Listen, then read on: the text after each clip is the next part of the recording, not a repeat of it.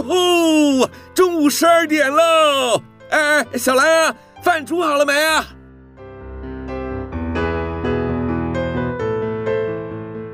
您现在收听的是云端新广播，FM 九十九点五 New Radio，最自由的新声音。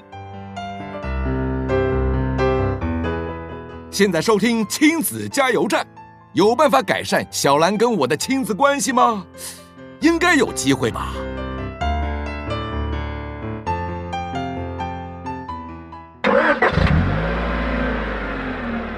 宝贝，出发喽！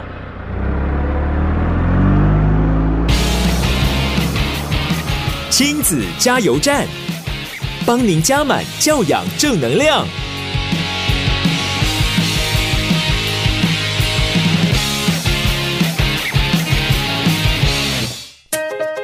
各位听众朋友，午安！您现在收听的是 FM 九九点五 New Radio 云端新广播电台，在每个礼拜天中午十二点到一点为您播出的亲子加油站节目，我是主持人琪琪妈。呃，现在时序哦，很快呢，已经进入到了这个七月中了。哦，现在已经是七月十八号了。不知道听众朋友呢，您今天的中午呢，有什么样的计划？以往呢，琪琪妈都会问大家说，哎，你们要去哪里吃饭？或者是哎，今天周末嘛，哦，不对，今天是周日，大家有什么样计划去哪个餐厅呢？但是呢，现在哈，我们应该是问说，哎，请问一下，你们今天在家中午吃些什么呢？哦，这阵子呢，因为这个防疫假的关系哦，所以很多妈妈呢，他们都戏称说，哦，这阵子煮的饭哦，大概是人生一生的总和哦，然后呢。呃，我们很多的不管是猪肉啦、菜价都跟着涨，为什么呢？因为呢，家家户户都几乎都在煮饭嘛，所以那个需求量大增。那其实痛苦的是谁呢？那大概就是这些餐厅啦。当然，还是有很多行业是真的受到了影响哦。就像当初呢，前两个礼拜是不是在讲说，哎，要不要微解封？到底谁可以解封，谁不能解封呢？其实那标准大家都不一哦。然后呢，就是大家也都很忐忑。然后到底，呃，要不要真的是开放这件事情？其实真的是在这我们社会上啊，众说纷纭。那其实就有两派说法。有一派就希望说啊，赶快，我们赶快恢复这种有点半正常的生活，然后让我们的经济可以活络一点。那有人是说不行不行，我们千万不可以有这个像国外一样的那个例子哦。好，像举个例来说，像离我们邻近的那个香港啊，他们当初呢，其实在去年，他们在呃防疫的时候呢，他们也是当初只说呃要停两个礼拜，就没想到呢，就一停啊，就停了四个月。那想以台湾为例啊，我们讲实话，我们已经也停了大概呃两个月了嘛。那到底我们会不会迈向那个地方？到底会不会停到这个开学啊？其实没有人敢说。虽然这个病例数是一直在下降，但是我们都一直很担心这个变种病毒啦，或者是这个疫情哦反扑再来。所以呢，现在就是我们活在一种充满不确定当中。但呢，我一直都想哦，就上个礼拜的时候呢，那个新闻才播报说，哎耶，我们就可以到七月十三。所以很多人呢，就是已经开始订房间啦，然后或者是决定要去哪里玩。所以呢，那个大家心就有点浮动。所以那时候呢，这个警察取缔的事情哦也变多了。那琪琪妈是希望说啊，如果可以的话呢，那我们大家真的就还是保守一点好了。呃，就是反正有一句话说得很好嘛，留得青山在，不怕没柴烧。那所谓旅游这件事情呢，只要我们把所谓的防疫计划啦，或者是这个全民啊，这。我们的那个免疫呀都能够提升的话，那到时候呢，我们再出游其实也不迟啊。我就觉得说，人生其实真的是来日方长啦，不要急嘛。虽然呢，我们以往的习惯总是习惯说啊，是不是那个我们在这个暑假的时候就可以出去，但是。今年嘛，总是特别的特别嘛，就像是那个最近的那个占星书也说啊，这个五月到七月啊，这是一个很动荡的时候。不过呢，我们值得庆幸的是，就是这个七月至少已经快要接近到那个底了，我们很快呢，在七月就要结束了。那八月呢，可能又是一个崭新的一个月份哦。总之，无论如何呢，希望呢，我们在八月的时候呢，我们也可以听到好消息。那现在是这个暑假期间嘛。那琪琪妈在节目当中呢，我就想说，哎、在这段时间里面呢，很多孩子都上线上课，那有的孩子呢，多了很多的时间都在家里。那我就会希望说，哎，可以在我们的节目当中呢，然后来介绍我们的这些小小听众们，有一些适合他们的读本。那今天呢，我们想要介绍的呢，是以呃少年小说为主。那不过呢，在正式我们的这个带来读册单元之前呢，我们先休息一下，听首歌，等一下再回来。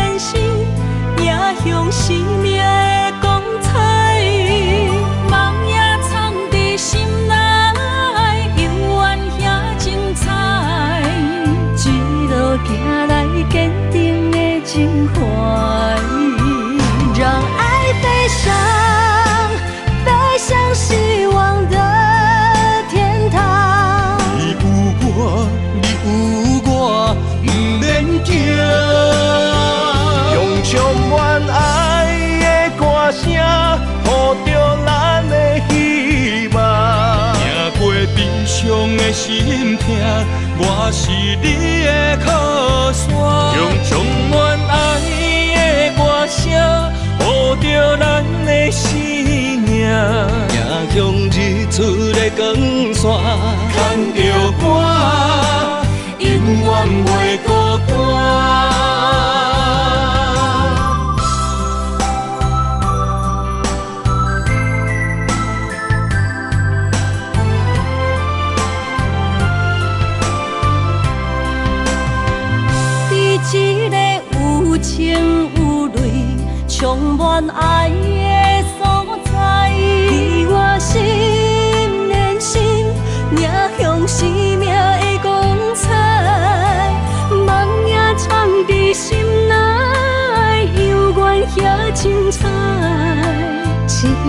带来坚定的情怀，让爱飞翔，飞向希望的天堂。有我，有我，毋免惊。用充满爱的歌声，给着咱的希望，走过悲伤的心痛，我是你的靠。山，用充满爱的歌声，护着咱的生命，迎向日出的光线，牵着我，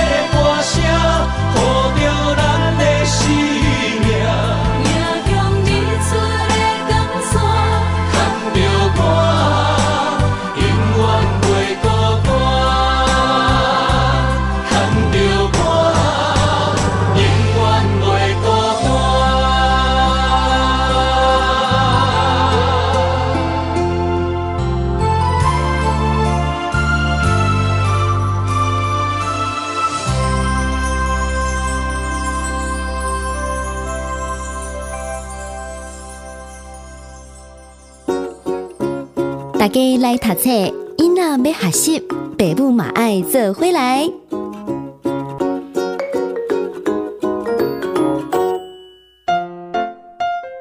继续回到我们的节目哦，您现在收听的是 FM 九九点五 New Radio 云端型广播电台，在每个礼拜天中午十二点到一点为您播出的亲子加油站节目。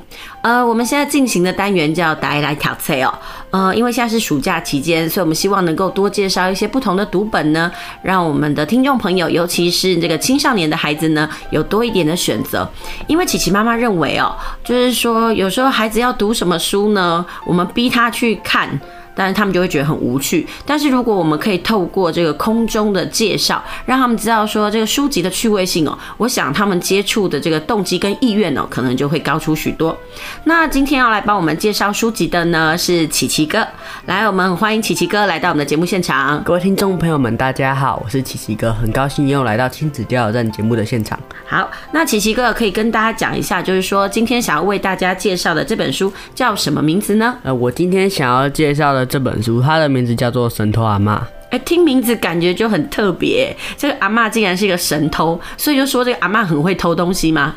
嗯，也不是这样。啊哈，那可以跟大家介绍一下这个故事大概在讲些什么吗？好，故事的主角哈是小班。小班有一个对跳舞十分痴迷的父母，他们因为要看每个周末都会有的跳舞直播，所以他们都会把小班丢在阿嬷家。哎、欸，这个阿嬷呢是奶奶还是外婆啊？呃，奶奶。嗯哼，好，那你继续告诉我们这个故事是什么？好，然后啊，小班他很讨厌阿嬷，因为阿嬷他会把吐过痰的纸啊哈用来擦小班的脸。嗯，然后还会煮一大堆有关于甘蓝菜的食物哦，所以他讨厌阿嬷的原因是因为阿嬷的卫生条件不太好，是不是？嗯，对。那作者大概都怎么样形容这个阿嬷的卫生条件呢、啊？他用了哪些形容词让你有感受？就是恶心，然后他会形容那个痰的形状、嗯。哦，我的妈呀，这是光看就真的很受不了。这样你还看得下去吗？嗯，我觉得后面剧情可能会很好看，所以就要继续看下去了。嗯哼，好，那你继续告诉我们，这还有是这个故事大概它是怎么样子的进行？好，然后我们刚刚说到哈，那个阿嬷她会有煮那个一大堆有关于甘蓝菜的食物，然后有甘蓝汤、甘蓝派。还有甘蓝慕斯等等，然后直到有一天哈，他发现他觉得很无聊的那个阿嬷哈，竟然是一个神偷。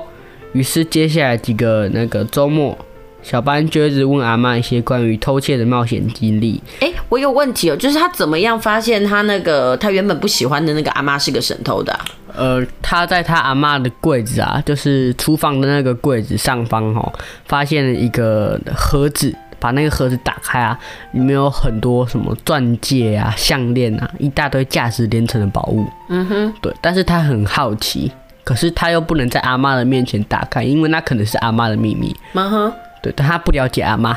哦，哎，可是这样又怎么？你看他只是发现那个宝石的嘛，他又怎么样从那个宝石就发现他阿妈是个神偷呢？就是有一次哈，他因为他想去调查那个宝石的秘密，嗯哼，对，所以他就跟他爸妈讲说哈，那个他要去阿妈家过夜。嗯哼，啊，因为他之前他都有跟他爸妈讲说他很讨厌阿妈，所以他爸妈也非常的震惊。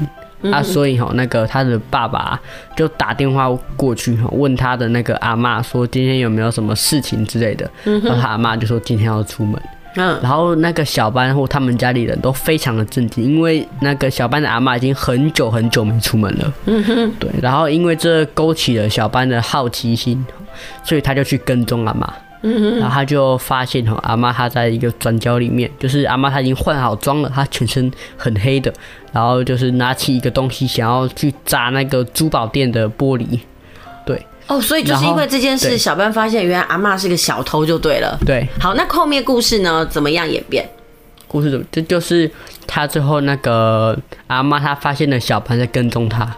然后他因为不想让监视器拍到那个阿妈，不想让监视器拍到自己，然后他要对小班讲说：“哈，监视器现在还有三十秒以后会转过来拍到你和我，哦，所以我们现在要赶快撤离。”对，所以阿妈就跳上他的那个代步车，对，然后就带载着小班回去了他的那个小房子里面，然后他就开始跟，然后阿妈就开始跟小班讲了一些哈他的冒险经历。嗯哼，所以呢，就是因为那些小班呢的好奇心，然后勾，然后呢发现了阿妈的秘密，然后刚好呢也直接看到了阿妈的犯罪的那个现场，就对了。嗯，对对，所以呢，那接下来小班自从知道阿妈是一个神偷之后呢，小班有什么样的想法？哦，他就他一直问那个阿妈的冒险经。力，然后一直问，一直问，然后阿妈也向他诉说了那个他最大的梦想。好，他最大的阿妈最大的梦想啊，就是偷到那个皇室秘宝。对，然后完了，小班知道以后啊，他就在上课的时候就一直讲说那些有关于那些秘宝的所有资讯。哦，他就在上课的时候搜寻就对了。对，然后他会去实践，于是他就制作了一个呃有关于偷窃密宝的计划。然后他就跟阿妈一起分享，然后起初啊，阿妈她是觉得不行的，阿妈是反对的，因为她怕哈做了这件事情会连累到小班，对。但是小班哈因为很坚持，因为小班他很想帮阿妈完成梦想，然后阿妈也说不过小班，所以他只好同意了。然后他计划的进行的内容啊，就是他们一开始就是先带蛋糕，然后过去给守卫吃，然后那个蛋糕里面是有下了药的。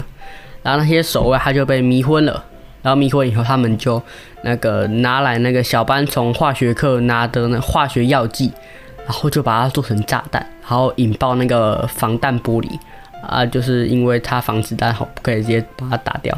嗯哼，哎、欸，你有觉得我在看这个书的过程当中，你觉得他想象力很喷发吗？呃，我觉得。也很蛮喷发的。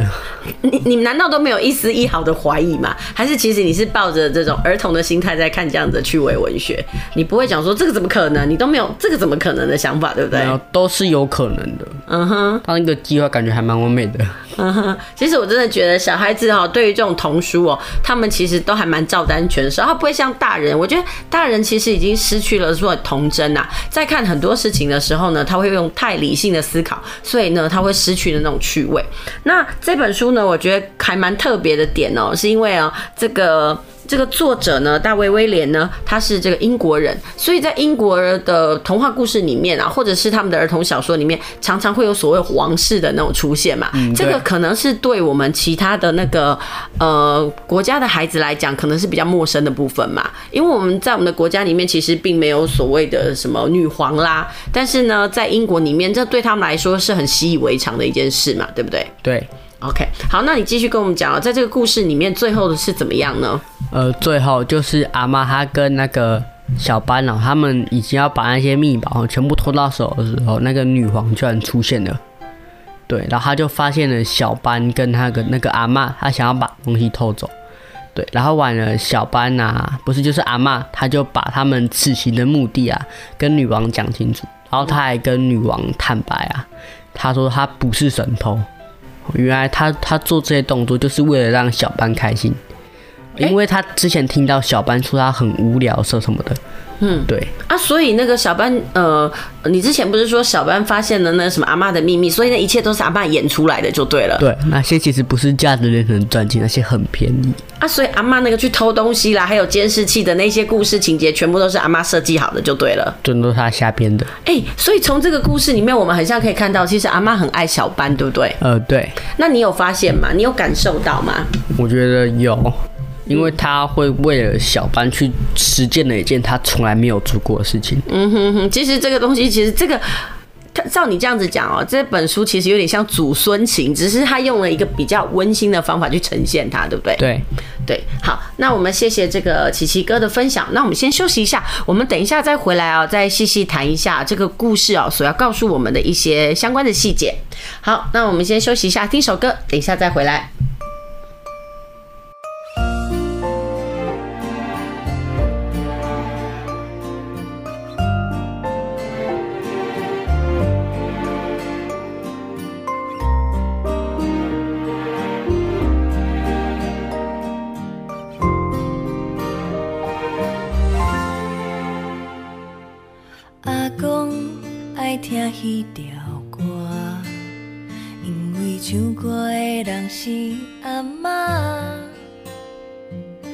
自少年听到老，感动的心做事情。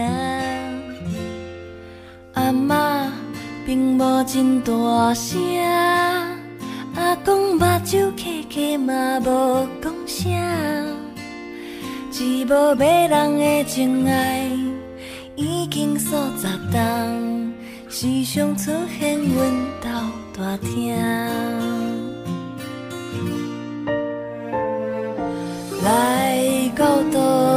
你乡的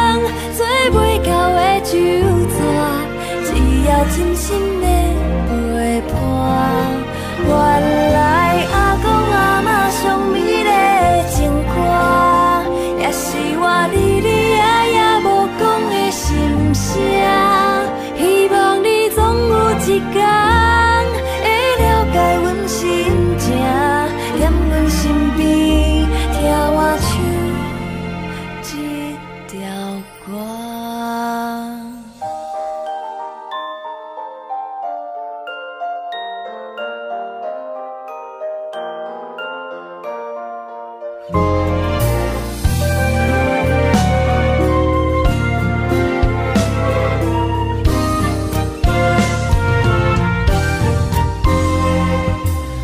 公爱听彼条歌，因为唱歌的人是阿嬷，一世人谁人双依偎，已经袂当听。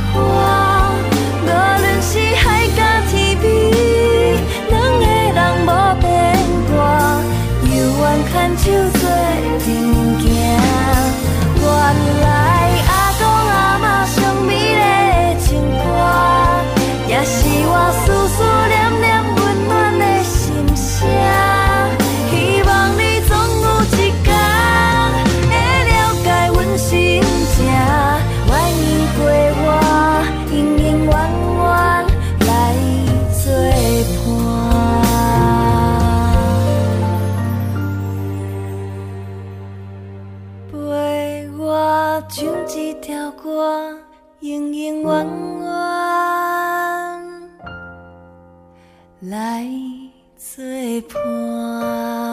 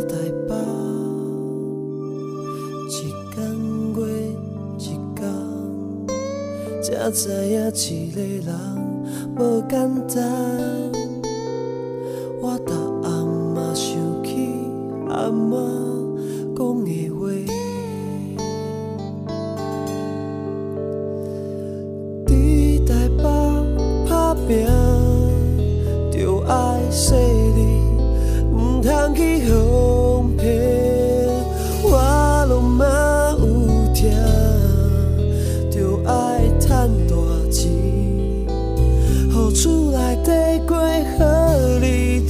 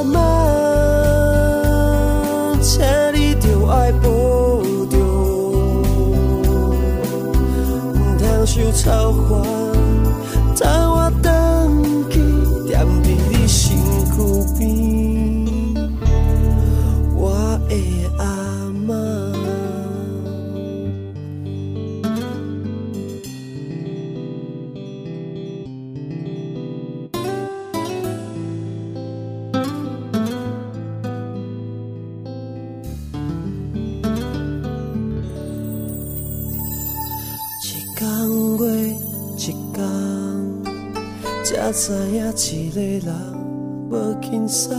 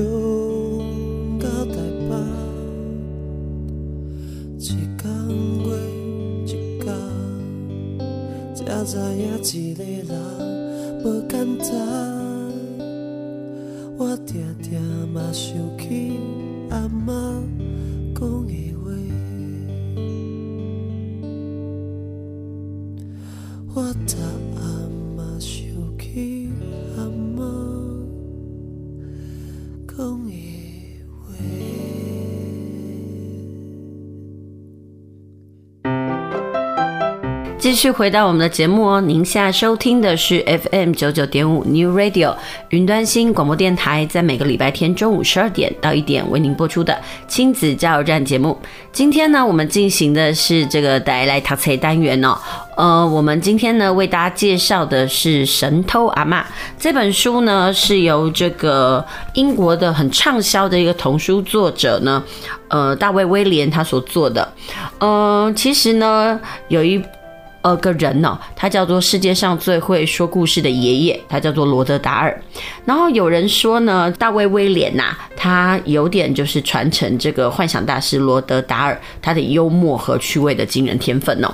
呃，其实不管是罗德达尔啦，还是这个大卫威廉呢，他们两个都是这个英国的童书作者哦。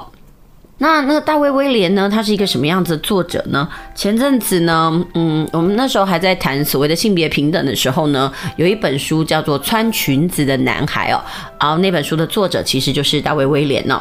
那大卫威廉呢，其实非常的特别哦，他本身的身份哦，非常非常的多元。他除了是这个。呃，这个童书作家以外哦，其实他也是这个英国的喜剧演员、编剧，而且他也是一个资深的电视节目工作者。那我刚刚呢提到的这个穿裙子的男孩啊，就是他哦第一次哦写出来呢的童书哦。没想到他那时候写出来的时候呢，竟然得到空前一致的好评哦，还有很多媒体的这赞誉哦。那其实琪琪妈也不不知道说，哎，他呃是这个。呃，穿裙子男孩的作者应该是这么说。当初呢，我在帮家里的小孩选书的时候呢，我都会参加一些社团嘛。那其实，在网络社团里面，很多妈妈就会想说：“哎，这阵子啊，就是疫情期间，哎，到底要帮孩子选什么书哦？”那其实呢，年纪小一点的时候呢，他们就会推荐那个神奇柑仔店。那那神奇柑仔店里面其实它也有充满了很多的这个创意啊跟想象力。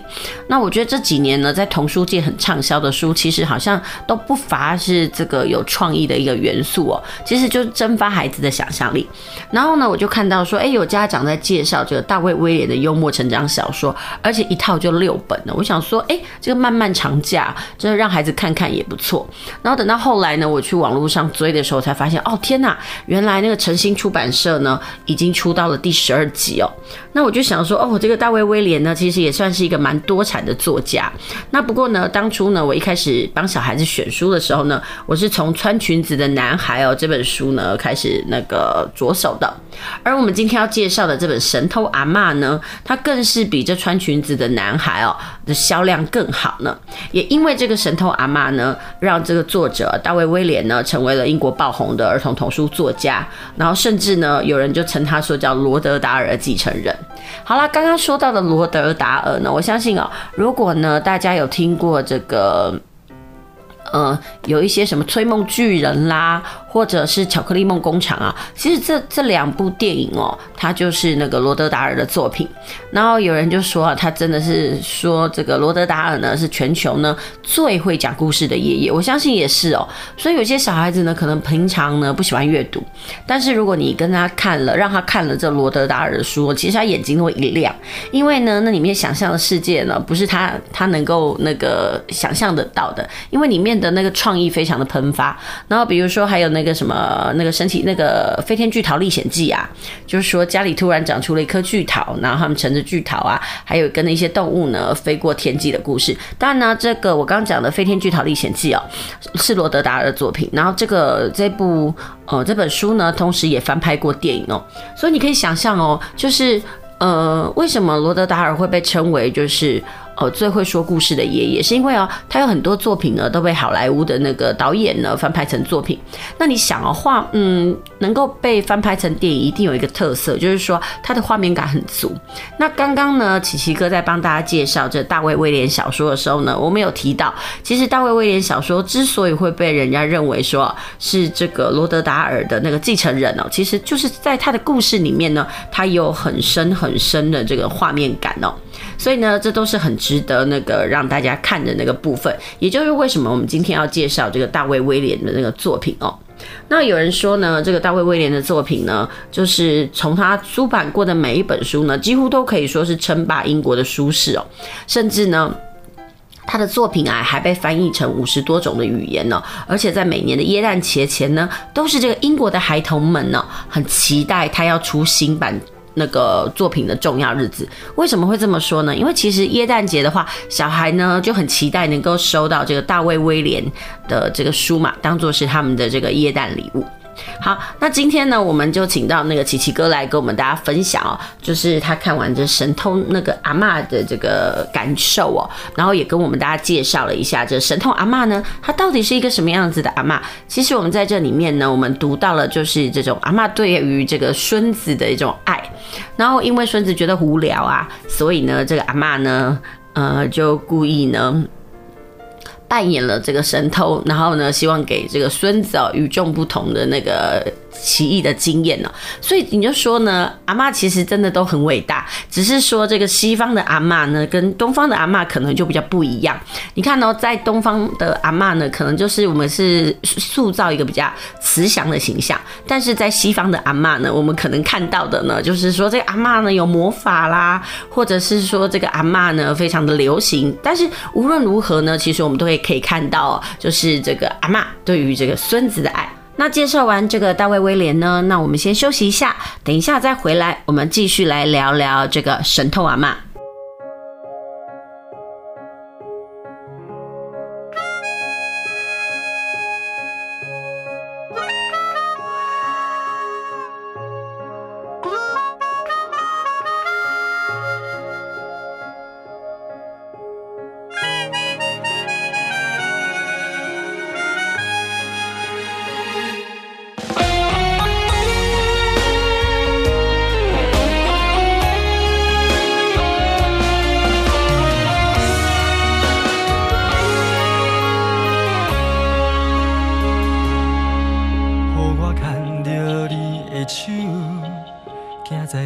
冰的老街路，海风吹过你的面，点出温暖的笑容。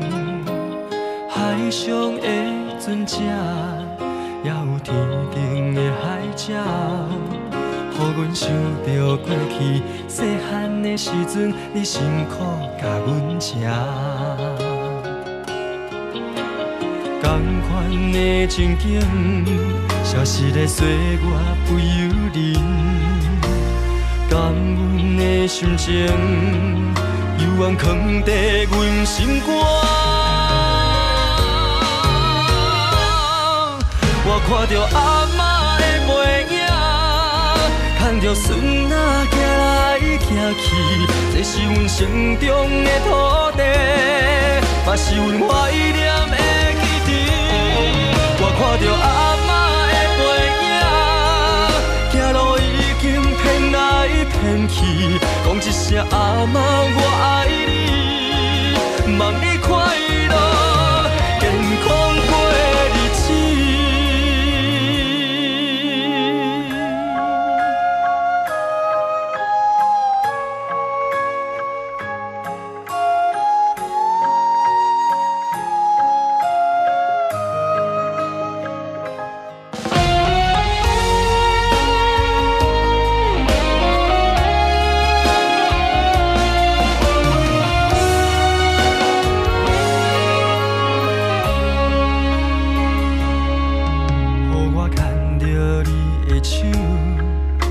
在潭边的老街路，海风吹过你的味，点出温暖的笑容。海上的船只，还有天上的海鸟，予阮想到过去细汉的时阵，你辛苦甲阮吃。款的情景，消失在岁月不由人。感恩的心情，犹原藏在阮心肝。我看着阿嬷的背影，牵着孙仔走来走去，这是阮心中的土地，嘛是阮怀念。看着阿嬷的背影，走路已经偏来偏去。讲一声：“阿嬷，我爱你。”望你快乐，健康过日子。我看着阿嬷的背影，看着孙子走来走去，一生心中。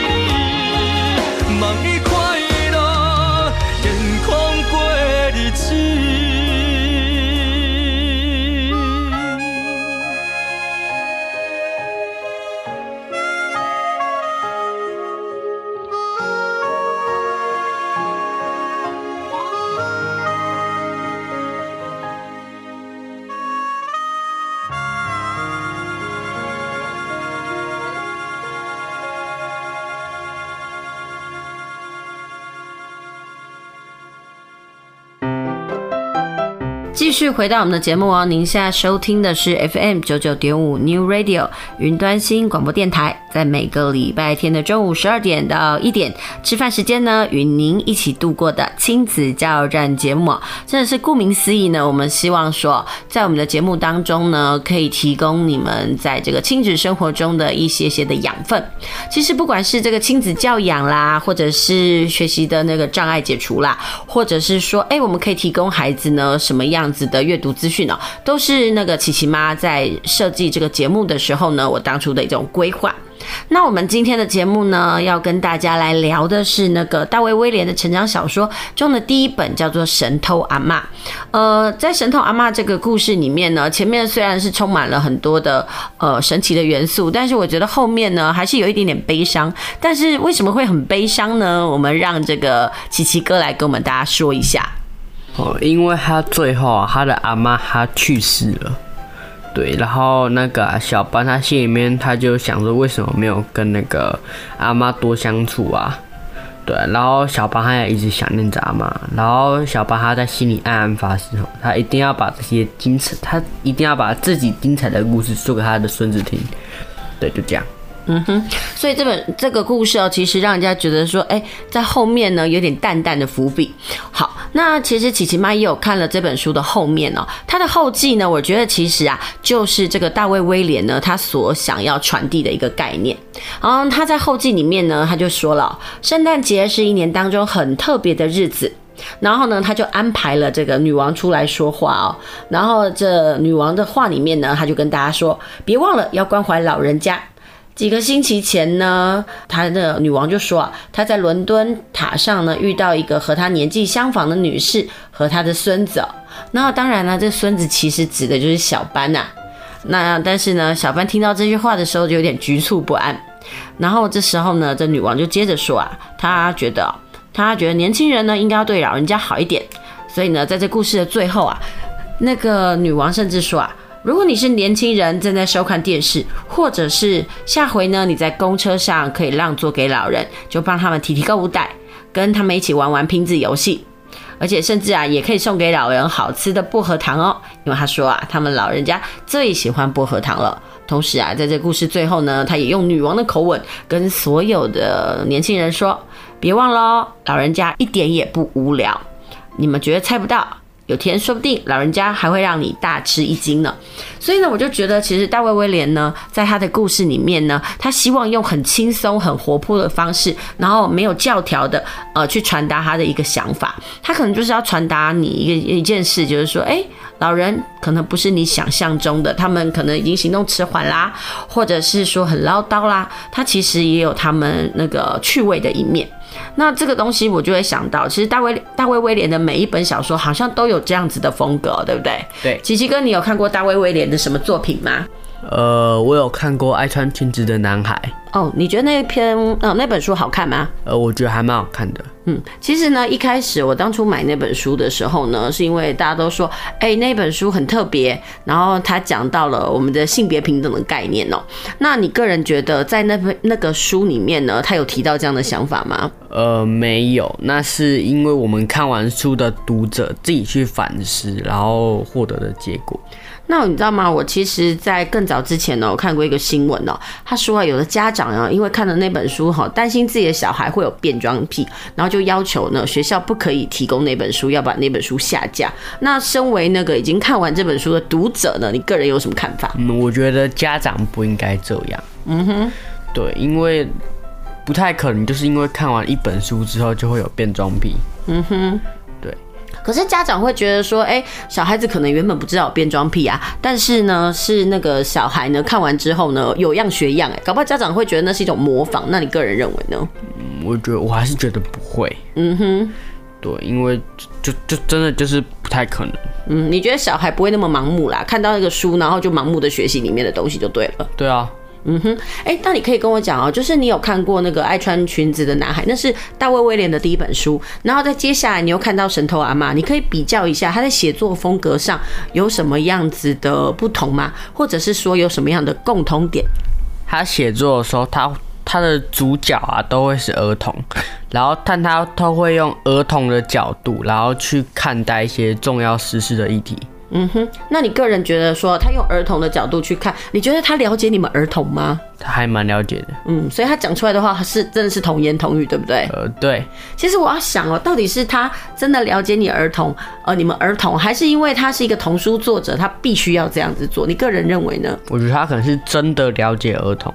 嗯，那你有什么样子的感觉？觉得他是了解儿童的？因为他毕竟也是个大人嘛。你通常觉得大人会了解你们的想法吗？嗯，通常都是不会，因为如果了解的话，就不会有那么多的争吵。嗯哼。跟家庭的不和睦，嗯哼，所以我真的觉得，其实这个大卫威廉在他的故事里面呢，他要传达很多的教育意涵，但是呢，他不是用教条式的，他是用故事。我曾经有听过一个说法，就是说，当我们想要跟孩子讲一些什么样子的概念的时候呢，其实呢，故事是最好最好的引介。好，那我们就来讲一下呢，就是说，在这本故事里面，他要传达一个意念呢，你觉得他要传达什么概念？嗯，隔代教养以及老人的那个关怀。嗯哼，那你觉得我们的社会大家对老人是友善的吗？嗯，应该是友善的。嗯，那是你觉得是因为你的环境吗？你的环境是对老人友善？有可能，因为我看过公车或一些什么那个公共运输上交通工具上面，他们都有一些什么不爱坐之类的，那些大部分都是提供给老人，不然就是孕妇，嗯、就是一些有需要帮助的人种。嗯哼。所以你会觉得我们的社会其实对老人是关爱的，就对了。呃，对。可是我真的觉得可能哦，呃，在西方的国家，他们对于这种呃老人的关怀，因为他们可能没有像我们对于这种长辈啦或孝顺的话这么的琢磨，所以他们对老人来讲呢，通常有很多的什么独居老人的问题。但是我觉得呢，随我们的社会西化越来越严重呢，真的也也会越来越多哦，有这样子的那个趋势啊。那。嗯呃，像这几年的那个会考试题呢，就考到一个题目啊，叫做“青银共居”，意思就是说青年人呢跟这个银发族呢如何一起生活。那我们先讲，随着人的寿命越来越长哦，我们一定都会经历到所谓的老年这个阶段。那我会觉得说，哎，我们到底是不是一个对于这个老年人呢友善的社会？其实琪琪哥哥觉得，嗯，就他的观察，他觉得台湾还算蛮友善，但是。这个部分呢，琪琪妈其实是持保留的态度哦。其实我们对于很多的老人呢，我们在社会上其实存有一些刻板的印象，总觉得说他们好像是失去了一种生产力啦，或者是说。呃，他们是呃那个没有活那个劳动力的一群，但是因为这样子的概念呢，我觉得我们更需要透过一些文学作品啦，或者是说一些书籍来灌输孩子一下。呃，我们呃这群长辈呢，呃曾经也是那个我们社会中的一些付出者，然后我们对他呢不该存有一些偏见，甚至不可以存有一些歧视，我们必须要更包容还有礼让他们。好，那其实说到这个东西哦，这本书里面琪琪哥有提到，他说这个书他让他觉得呃有感受到就是那种隔代教养，或者是这个祖孙之间感情的事哦。那我就要问哦，哎，琪琪哥，你看到这篇文章的时候，有让你联想到你的谁吗？呃，他会让我联想到我的阿嬷。嗯哼，那你的阿嬷跟这个神偷阿嬷比起来，有哪一些有一样吗？呃，我觉得不太一样，但有一个共同点，就是都很爱他的孙子。嗯哼，哎、欸，你觉得被阿妈爱是一个什么样子的感觉？有有人说，阿妈爱就是那种有一种饱，就是阿妈觉得你吃不饱；然后有一种很瘦呢，是阿妈觉得你太瘦，即使你已经胖的跟小猪一样，阿妈还是会觉得啊你不够啦。你有这样的感觉吗？呃，有，他会就是呃对我灌食。对，嗯，哎、欸，你觉得有阿妈疼，感觉怎么样？嗯，我觉得很棒啊。嗯哼，哦，因为我我其实没有那么的缺爱，哦，但是我觉得如果有一个人哈，他还关爱我、关怀我，那个关怀我，然后照顾我，哦，我是很开心的。嗯哼，其实啊，对。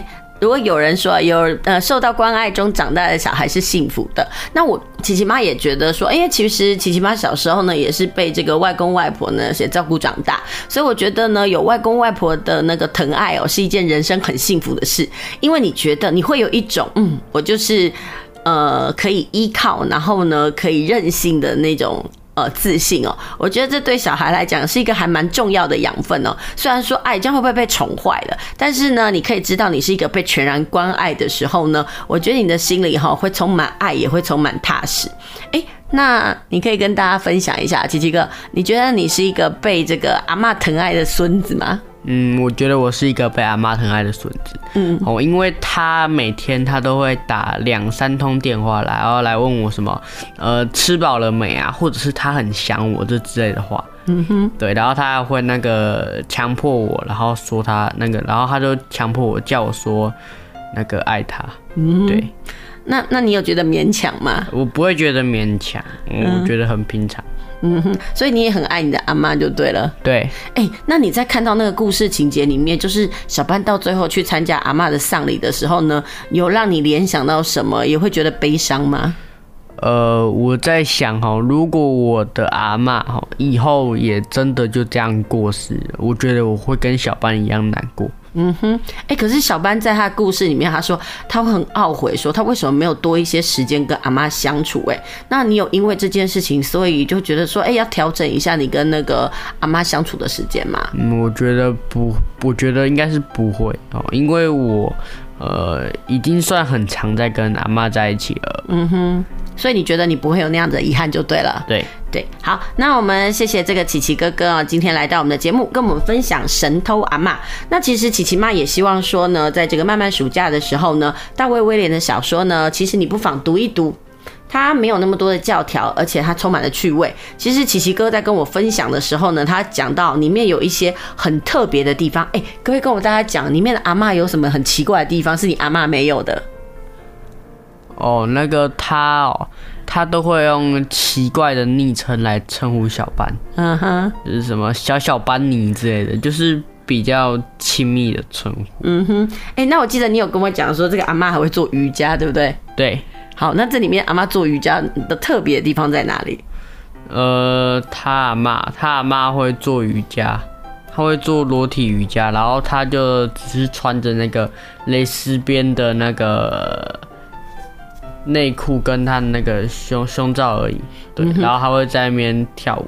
哦，你看到这个部分的描述的时候，你有什么想法？呃，他他他好像是没有画插图出来，但是就是有一种很有画面感，然后同时又感觉很恶心。因为你没有办法接受那个长辈衣服衣衫不整，对不对？嗯，对对，OK，好，那我们谢谢这个琪琪哥今天来到我们的节目现场哦，跟我们分享这个神偷阿嬷的故事，也希望你喜欢我们今天的分享哦。我们下周同一时间再会。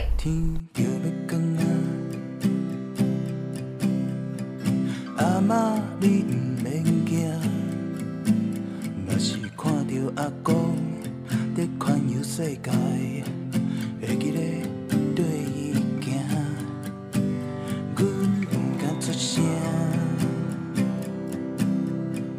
阿妈，你着放下，阮的身体健康，工作认真打拼，袂予你烦恼啦。